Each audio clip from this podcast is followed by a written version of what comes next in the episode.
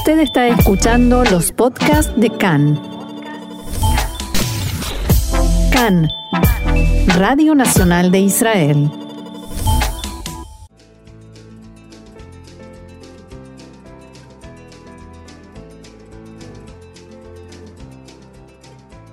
Bienvenidos a nuestro panorama de la Aliá, novedades, servicios y todo lo que usted necesita saber sobre la inmigración a Israel.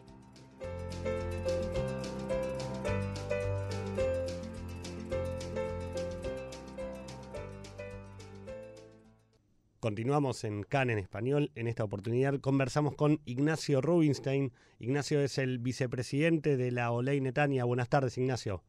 ¿Qué tal? Buenas tardes. Buenas tardes. Muchas gracias por estar hoy con nosotros.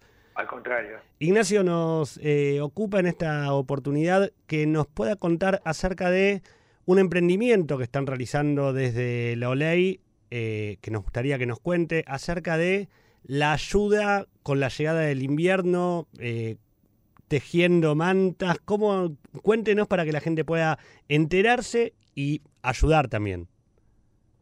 Bueno, en principio para nosotros es un gran gusto tomar contacto contigo y con la audiencia. En principio, em, si bien eh, entiendo que la, eh, que la audiencia conoce, eh, me gustaría por un minuto referirme a la función que cumple la ley en general. Por favor. La ley en general es una asociación civil sin fines de lucro que está constituida por voluntarios cuyo objetivo básico es facilitar la integración de los OLIM oriundos de América Latina, España y Portugal a la vida activa y desafío del Estado de Israel. Okay. Eh, estimula la alianza, facilita la absorción, eh, profundiza y amplía la colaboración con las comunidades y fundamentalmente la ley la única organización de OLIM en Israel que, que funciona exclusivamente con el trabajo voluntario de sus socios. Bien.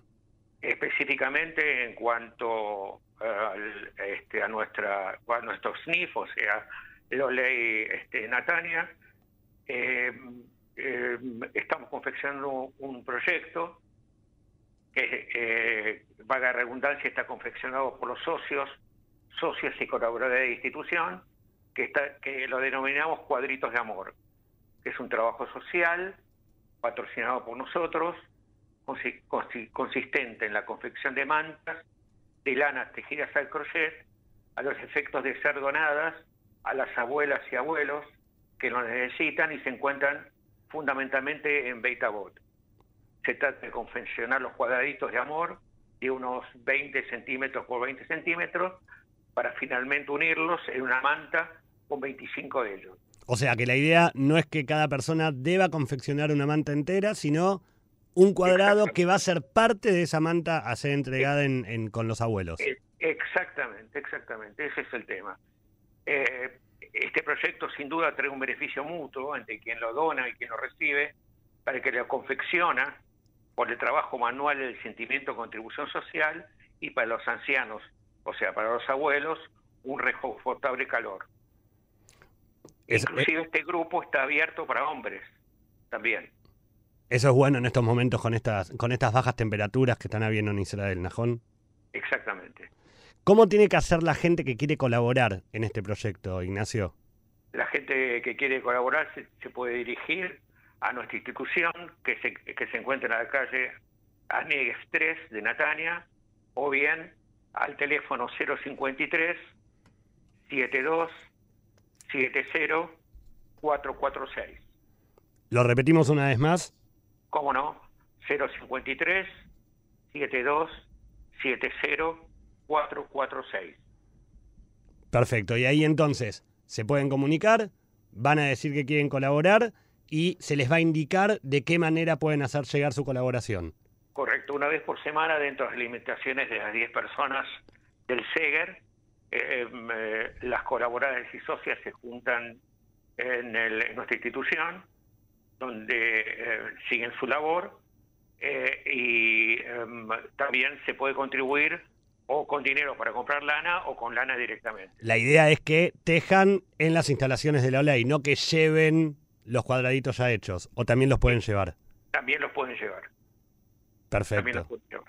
Perfecto. Ignacio, agradecemos mucho su presencia en, nuestro programa el día de hoy. Ojalá podamos seguir eh, comunicándonos y que nos sigan contando de, estos proyectos, eh, valga la redundancia, tan cálidos ¿no? en estos tiempos. Y nuevamente decirle muchas gracias por estar aquí hoy en CAN en español. tus órdenes. Hasta luego. Hasta luego. Continuamos aquí en CAN en español.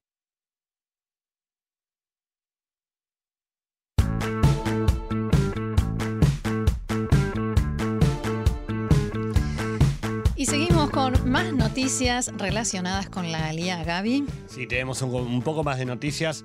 Una que nos llega con bastante satisfacción, la ministra Pnina Tamano Yata, la encargada de la cartera de Alía y Clitá en Israel, anunció la decisión de extender el plazo para que los nuevos Olim puedan estudiar hebreo, llevando el plazo histórico de un año, desde el día del Alía, a un máximo de entre 10 y 15 años. La intención es que esta medida es para fortalecer la adaptación de aquellos inmigrantes que llegan a Israel y se logra después de varias conversaciones que Tamano Yata encabezó con tanto con Olim como con profesionales y autoridades locales de diferentes centros de absorción. La ministra, que maneja para esto un presupuesto de 11 millones de shekel en su área, declaró haber dado instrucciones a sus colaboradores para avanzar con el cambio de límite de tiempo para los estudios de idioma y subrayó que el nuevo periodo cuenta para cada persona, como decíamos antes, desde el día 1 de sus respectivas llegadas al país. Además, sostuvo que textual, es un privilegio para mí facilitar a los nuevos inmigrantes su adaptación a Israel y permitirles adquirir un idioma que ayudará al empleo y al funcionamiento con los diversos sistemas y la sociedad en general. Bien, y una buena noticia también para los soldados solos. Exactamente, porque a principio de esta semana la Comisión de Alía y Clitá de la Knesset dio a conocer una decisión que beneficia económicamente a más de 900 soldados solos. Se trata de una medida destinada principalmente a aquellos soldados que tenían permiso del ejército para trabajar de manera privada y que como consecuencia del coronavirus se vieron impedidos de cumplir con esos trabajos. El anuncio fue realizado por David Vitán a cargo de la comisión y el proyecto se lleva a cabo en conjunto con los ministerios de Finanzas y de Defensa. El presupuesto es de 13 millones de shekel aproximadamente y beneficia con 1.500 shekel mensuales hasta junio del año que viene a más de 1.300 soldados. Pero el dato más, de alguna manera, anecdótico. de color. De color es que este presupuesto no se trató de un gasto extra o de un presupuesto extra que hubo que votar, sino que forma parte de una partida de dinero más grande que el Ministerio de Defensa ya había recibido. ¿Sí? Y que no llegó a usarse en su totalidad. Por lo que, en caso de que no llegara a ser gastado hasta fin de año, debía volver al Ministerio de Hacienda de esta manera y también da la urgencia del tema fue que Hacienda autorizó a Defensa para poder utilizar en este proyecto este dinero. Bien. Y una más. Tenemos una más y es eh, habla acerca del el regreso de Olim del extranjero. ¿Cómo es esto? El presidente de la Comisión de Alía y de Clitá de la Knesset, como decíamos, David Vitán, y el subdirector general del Ministerio de Alía, Itzikoana, en conjunto anunciaron un acuerdo mediante el cual aquellos Olim estudiantes residentes en Israel, pero que durante el transcurso de la pandemia no pudieron concurrir a clases y aprovecharon para viajar a sus países de orígenes, a visitar a sus familias, puedan volver hasta el 13 de diciembre a Israel y no perder los derechos de matriculación para sus próximos cursos o ciclos lectivos.